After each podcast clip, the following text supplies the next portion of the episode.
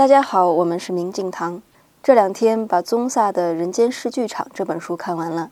宗萨在这本书中说到，《金刚经》难以理解的是，你的心即是佛，这挺吓人的。因为如此以来，所有的责任就是你自己的了。而更让人害怕的是，心根本就不存在。只要有三十二相，只要有佛的颜色和形状，它们都是骗人的、虚假的。